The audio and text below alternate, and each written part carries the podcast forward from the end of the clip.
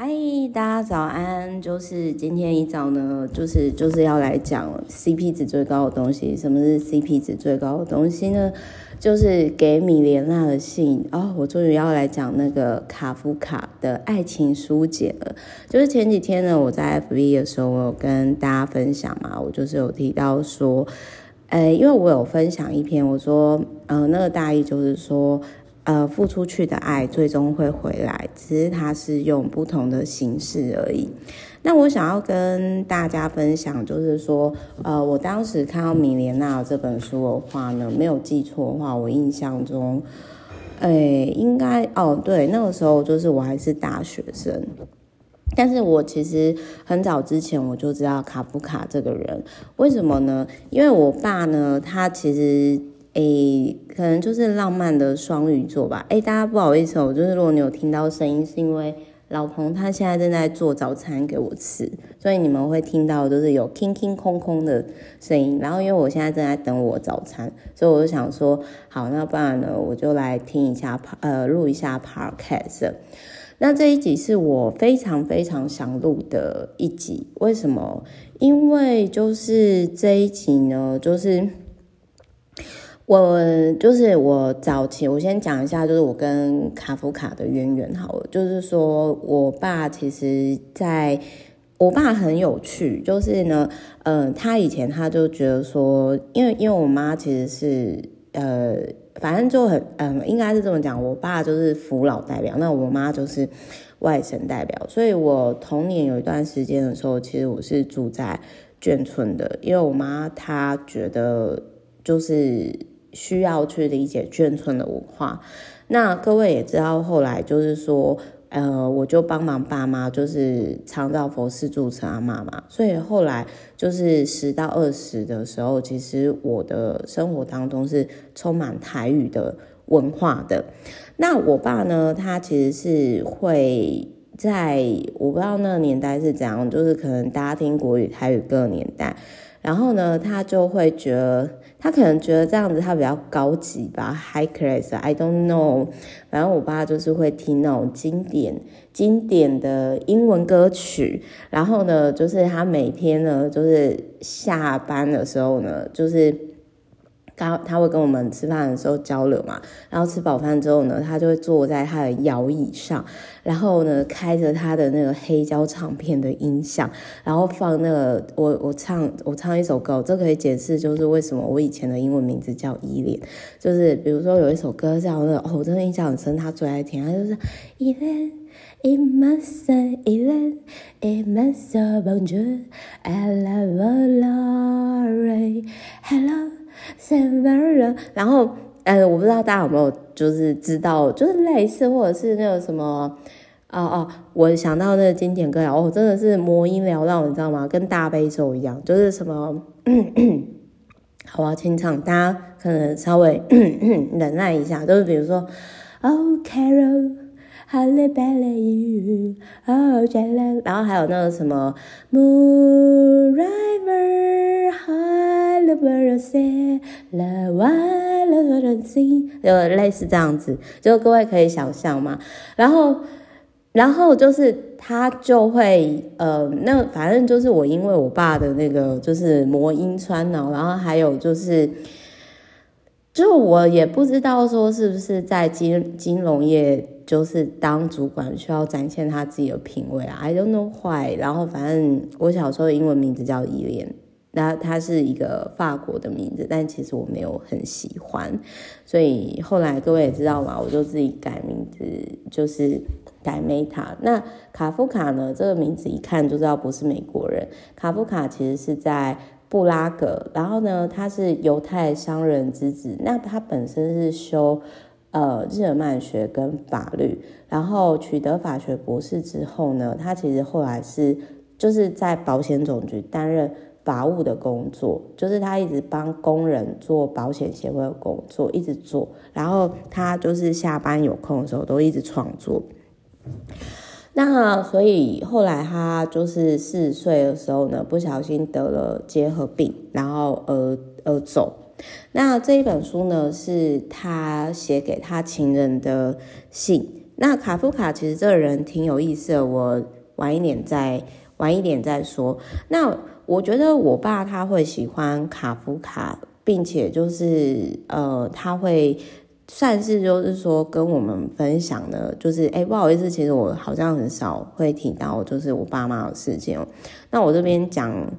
我觉得讲这个，他们应该不会在意吧？虽然我我我妈他们其实每次啊，她说你可不要讲我们的事情，很可怕欸。就是就是呃，大家可能很难想象，就是可能大家会觉得 Meta 在网络是很活跃，对。但是其实我妈他们其实对网络这一块呢一窍不通，一直到现在他们都还是以为我是在网络上卖书的人，然后我也懒得解释。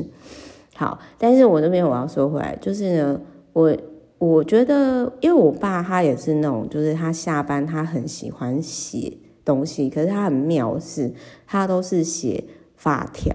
所以他后来就是银行退休以后呢，他自学，他就是也没有特别去就是补习补多久，就考上了那个不动产经纪人、估价师还是什么，反正就很难考证照，那也都考上了，那。我个人是觉得说，我爸他可能是因为他很喜欢卡夫卡，所以他其实某些程度上他呃有投射投射在他身上，所以其实以前有很长的一段时间，其实我爸是希望我走向卡夫卡类似的这条路。就是，但是我那个时候拒绝了。可是我在环游世界的时候，呃，各位如果有看我 FB 就知道，我有分享我在布拉格的，就是我在布拉格的那个照片。那就是说，呃，我我想要分享，因为布拉格算是我想一下哦，它就是它其实那个经济状况其实没有像。法国那么好，可是它其实街道上是充满色彩的。然后我那个时候去布拉格，我不知道大家不好意思，我刚刚有点停顿，是因为我突然在想我那个时候逻辑，就是那个时候其实我去环游世界的时候，我那个时候其实没有，就是我第一个就是我一定要省钱嘛。所以我沙发冲浪跟环游世界机票，所以我一定要省钱嘛。那要省钱，我一定当然就是选择首都啊，就是交通方便的地方。那再来第二件事情就是，诶、像欧洲，他们其实国跟国之间连得很近，比如说荷兰、比利时、法国，那其实都是你就直接边界，就是你可能就是搭车就就到另外一个国家了。所以那个时候我就想说，哎、那我就顺便。就是再多花一点点钱，然后就是可能就是去布拉格，因为我想要去看一下，就是卡夫卡的故乡。那好，除了我爸的关系，为什么我对于卡夫卡这个人，就是我会特别有共鸣？原因是这一本书，其实当时在零八年，我那个时候我忘掉我是在书店看到还是怎样。然后我当时我真的看到大哭，为什么？因为当时我其实刚好经历就是，呃，我佛师住持阿嬷，反正那个时间因为已经有点久远，但是我大概就讲一下，就是说，当时就是我刚好就是佛师住持阿嬷快走，然后我的初恋情那个时候已经就是莫名其妙得很奇怪的癌症，然后也那个，然后我们家的狗狗那个时候也差不多快走，然后。突然间，其实我觉得那个东，哎，那种，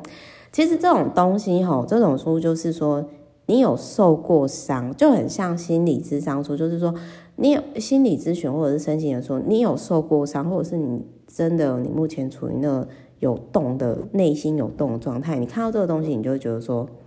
哦，我被疗愈了，但是。如果你今天你就是一个有快乐童年的人，或者是你 maybe 你很幸运，你人生很顺遂，那你就会对这类型的书无感哦。我就是呃，我觉得我先喝一个，喝一杯咖啡，喝一口咖啡。我要特别讲这个原因，是因为呃，我当时看到这本书的时候。诶，我我现在在看，因为现在零八年到现在二十一减八年，哦，已经十几年了，我是真的觉得时间可以疗愈一切伤痛。可是，在当时，大家想想看，我我我可能就是那个时候，甚至就是你看，你要想，我还是学生时代，我还是大学生呢。然后，哎，那个时候二十嘛，然后我那时候经历了生理所谓的生离死别，然后而且还不止一个。然后我当时我看到这本书的时候。哎，让我引爆点是他其实在写给他情人的某一个片段，他说，他就对米莲娜讲说：“米莲娜，我真的是非常喜欢写信给你，可是你每次写信给我的时候，就是都是让我很痛苦，因为你都是攻击我，所以我觉得你还是收我的信就好。”然后我就觉得说，这人真的很任性哎，就是拿我就是说，哎，我就给你好，但是麻烦你不要寄给我，就是超任性的。但我觉得创作者某些程度上都有某些程度上的任性。哎，对啦，我在说我自己这样。然后我当时我的那个爆哭点是因为，我就突然想到，我觉得说，好，我的初恋他。他走了的话，他，诶、就是就是那种感觉很不好，就是那种感觉，就是你是被留下来地球的那个人，然后，然后你曾经不论是为了阿嬷宠物，或者是初恋你，你付出，当然那个时候我比较见色忘友啦，我我承认我的重心是比较放在那个时候会就是有点移情到初恋身上，但是。我那时候真的，呃，是处于愤怒哦，然后不知所措、无助，然后不知道该怎么办，然后我也不知道该怎么跟爸妈讲我当时的心理状态，然后，所以我一看到那个书的时候，我整个爆哭，因为那时候爆哭的点其实也没办法跟爸妈去讲，是真的不知道怎么去讲内心的感受。那也可能是我当时的处于低自尊的状态，就是说，呃，因为人还在摸索期嘛。OK，反正我永远记得我当下看到那一段之后，我爆哭点是因为我知道以后我再也收不到信了。呃，我我讲一下，我那个时候跟我那个初恋，其实我们不是交换信，我们是交换那个什么？我觉得是比较年轻的人可能无法。知道，就是就是那种什么空白录音带日记，就是各位，我不知道各位以前有没有，就是我们是，其实我现在想起来，我觉得我那么喜欢录 podcast 或者是直播，相较于文字，我觉得可能就是我以前就是比较喜欢讲的，再加上以前在捐村，我就是孩子王嘛，因为都全校前三名，下课大家都来听我讲故事，那我觉得这可能从小的人格特质。那呃，像最近这个泰鲁阁的事情，不是有一对情侣，就是他法国男友就刚好死在这一场车祸当中嘛，或者是说，呃，知名女作家三毛她的她的老公荷西就是死在海上。然后我我想要讲的是说，如果你今天曾经经历过，你就是那个被留下来的人，那你可能看到那一部分的时候，其实你是。会有共鸣的，所以，所以后来我我抱着这一本书大哭的时候呢，其实我我后来我就再也没有去翻这一本书了。可是我后来就是最近就是我写了一篇说，你付出的爱都会回来，是用不同的形式，就很像说，诶，像呃，我曾经长照佛师住持嘛，超过对十年嘛。然后就是我们家狗狗二十年才自然走，然后还有包含，比如说就是呃，我讲的就是啊，我真不太想讲我的初恋，然后就是我我我当时我想要讲的是说，我以前我不会相信卡夫卡他，就是我不会相信说我付出的爱最终会回来，我不会相信这个东西，当时绝对听不下去，甚至会觉得说这补血的，但是。嗯，我必须要说，我从嗯，就是说，从我回台北，嗯，就之前各位也知道，就是说我那时候帮艺人申请蓝勾勾，自由蓝勾勾之后，就想说，好，那我直播把家里四千多本书送出去好了。就是呃，我送出去，这就是我把我曾经很爱的东西送给需要的人，这也算是一种爱吧。但是他后来回来的，就是呃，就是到最后，呃，我比如说我每年订阅服务破百万，有人说新台币是真爱嘛，对不对？然后我的确也感受到大家对我的爱，那包含就是说，呃，在我就是可能被呃黑粉攻击的时候，然后就是说，呃，我的厂商或者是我的呃 VVIP。然后，或者是我，我都感受到他们的爱，就是他们没有表达，但是他们就是用行动或者是金钱，就默默的支持。所以，我我觉得就是说，人跟人所有的幸福、快乐跟不快乐、痛苦，都是来自于人际关系，甚至是亲密的关系。哦，对了，我后来就是很。谢谢，就是遇到老彭。那虽然我常常会开玩笑说啊，老彭就是充满铜臭味啊，因为像最近就是其实嗯，帮也帮就是客户跟 VIP 就是呃，我们交流就是台股投资逻辑的那个都投报率都还不错，然后大家也都蛮开心的。可是我想要讲的是说，像老彭，就我现在的这个男朋友，我们已经交往很久。他是绝对不会看给米莲娜的信，就是我是比较感性的人，然后他就是超级务实、理性的人。那可能生活上就是要找这样互补的人才会长久。因为我后来就会想说，如果像我这么感性的人，我的另外一半是卡夫卡，那我觉得我我觉得可能也没办法在一起吧。那我们再回来讲到，就是说，因为我喜欢一个。人的作品，我就会去研究他的生平。然后，嗯，卡夫卡呢，他其实就是他会让我想到一个人，就是说，嗯，其实我觉得有机会我可以做，就是特别讲一个卡夫卡特辑。但是因为这这一本给米莲娜的信呢，就是各位就想想看好了，就是如果我们今天爱一个人，我们不是会。很想要一直跟他相处吗？可是卡夫卡很妙是，他很爱一个人，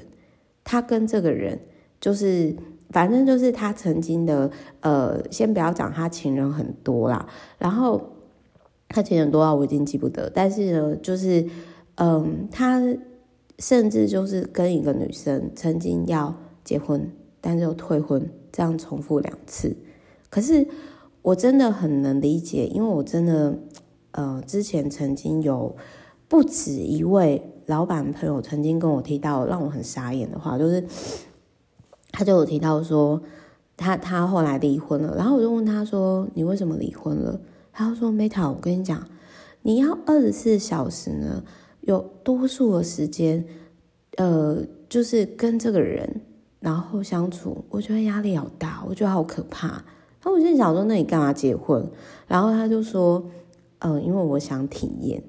甚至我也真的有认识，就是老板朋友，男生女生都有。就是说，他虽然结婚了，可是他的另外一半是住在隔壁栋，很好笑吧？就是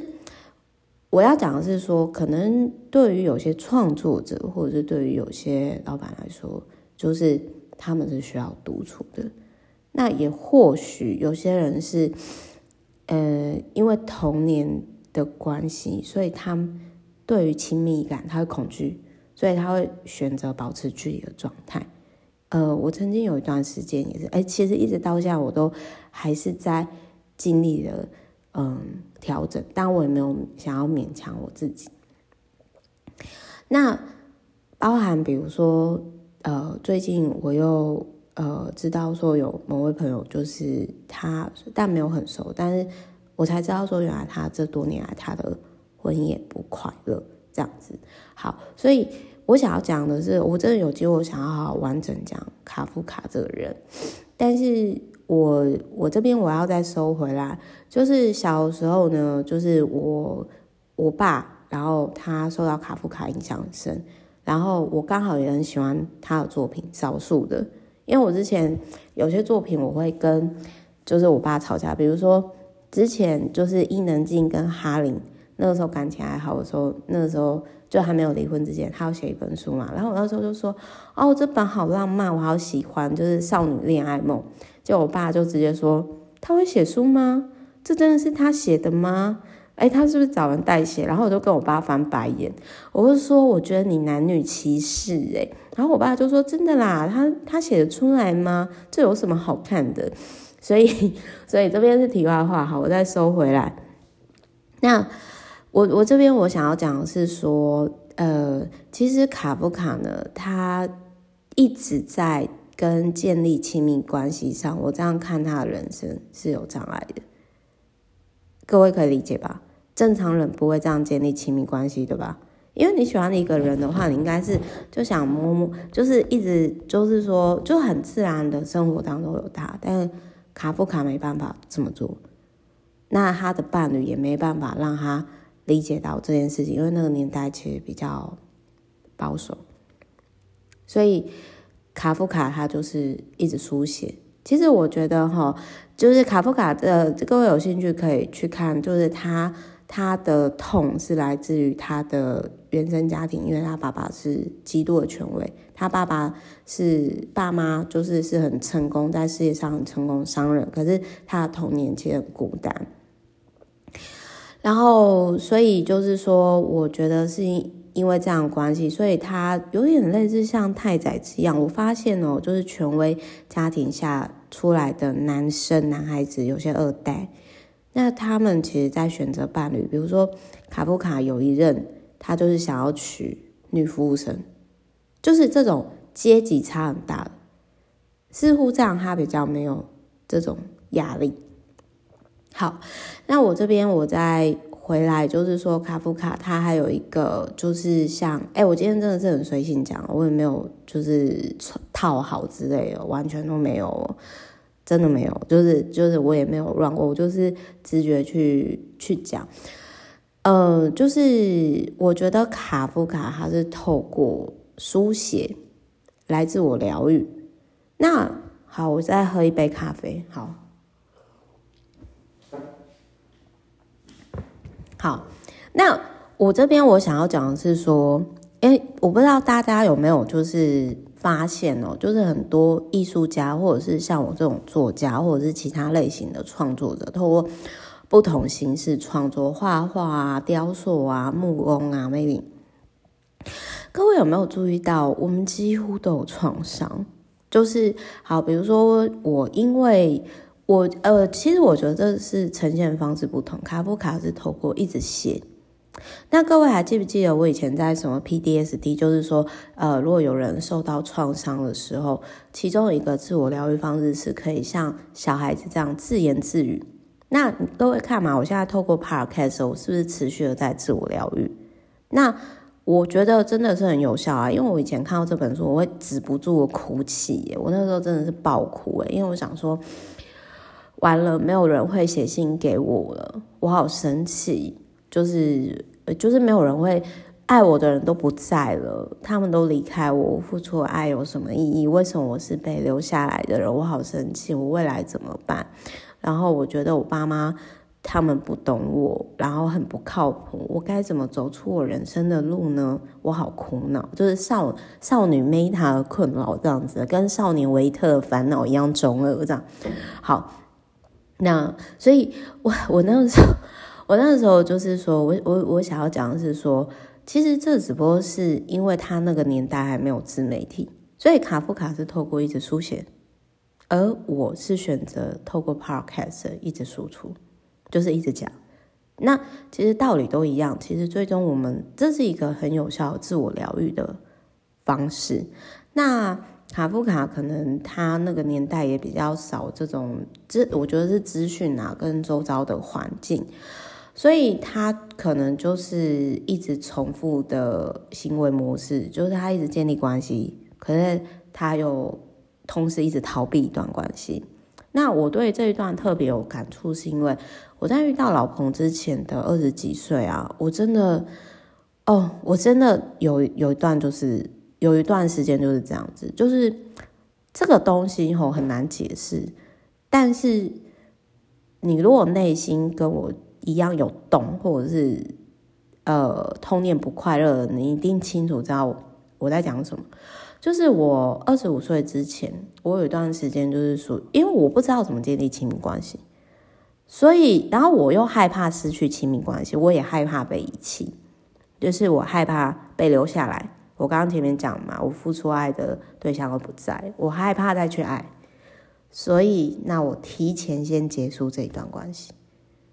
所以某些程度上，我大概真的可以理解说，哎，为什么有些女生会。呃，可能她一直换伴侣，或者是男的也是，就是说没办法建立长期稳定的关系。我真的能理解，因为我二十五岁之前，就是我有一段时间真的就是就是这样的，我我真的不知道该怎么建立，然后非常不安，然后也不信任周遭的人，甚至我不信任我自己。所以我我不知道卡夫卡是不是这样，但是从他的行为模式，从他的，我觉得可能是这样，而且。卡夫卡呢，他其实，在我们有一些类似的地方，只是媒介不一样。他是透过文字，而我是透过自媒体。就是他在他的书上创造他的人设，但是真实的他可能并不这样。但因为他就是他自己写他呢，他最有名的就是《变形记》嘛，就是把人写成虫，对不对？但你就可以去理解到说，就是。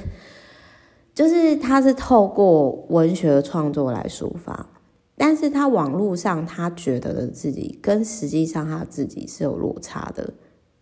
各位理解我的意思吗？就很像网络上，OK，如果你今天只是透过 FB 去理解我，你可能会发现到说，FB 的我跟 Podcast 的我是有落差的，但是实际上很多人看。真的有跟我合作的，比如说，因为我跟我合作的厂商都很久，包含比如说我现在我的 VVIP 呃最久的客户是呃我郭晓同学，我们一直到现在都还有联系，那你就看多久了？那就是那你你就要想说，哎，为什么你你可以去思考看看，就是什么样的人格特质可以有。就是这是一个很很妙的地方，就是说我在亲密关系上是有障碍，但是以前我是说以前，哎，现在有好一点吗？可能有吧。然后，但是我我真的以前就是说，我我我就是你要想，就是就是说，哎，为什么就是好？我可能在这方面网络上呈现的形象是这样啊？我知道该怎么讲，就是说，如果你今天你只是。在以前透过 FB 看我，你可能会觉得我很张牙舞爪，但实际上就是，实际上跟我互动接触到的人，其实他们都会觉得说，Meta 你网络上跟线下其实是不太一样的，但是那种不太一样不是假 gay 掰的不太一样，是可以串联起来的。所以我想要讲的是说，呃，永远不要透过网络去判断一个人，因为你不知道他经历什么。也许那是他的网络人设，如同卡夫卡一样。卡夫卡他创造一个，就是他在文学上的人设哦，很害怕爸爸之类什么什么的。但我必须要讲，就是说，呃，我觉得啦，就是很多的创作者最初的创作，包含我当初直播，我不过是想要面对我内心那不快乐的黑洞，我想要自我疗愈开始的，至少我是这样子啊。然后我也不太想要去假装说我很幸福快乐，因为人生本来就是苦的啊。你人生本来就是苦的，如果你今天去面对这件事情，那比如说你遇到灾难或者是什么，你就会接受啊。这其实我觉得是心态上问题，所以我从来都不会觉得说要幸福快乐。比如说，包含比如说很多人就是说啊那家我羡慕你跟老婆关系，我都会说你怎么知道我们一定会在一起？也许下一秒我们就不在一起。就是，当然，这个就很多人就会翻白眼，说说拜托，怎么讲这种鬼东西之类的。但我是说真的，欸，就是可能因为我曾经经历过，就是所谓的生离死别，所以我其实每一天我都是想，如果今天这真的是最后一天，我要这样子对待我周遭的人吗？啊，反正我觉得这真的是要经历过的。就是，但但话又说回来，我很羡慕不用想太多，在体制内，然后然后就是有时候我就会觉得说，是不是不不知道不知道这些的会比较幸福？真的就是像我觉得老彭就是钝感力很高的人，然后我就很羡慕他，因为他常常觉得我太高敏感。然后，嗯，就是再来，就是说我最后想要讲一个，我最后想要讲一个，就是，哎，我刚刚其实有想到一个点，我会特别想要讲的，就是，嗯，因为我周遭真的是也有很爱写的人，反正几乎透过这样子，其实我觉得很爱写，或者是像我这种很爱讲的人。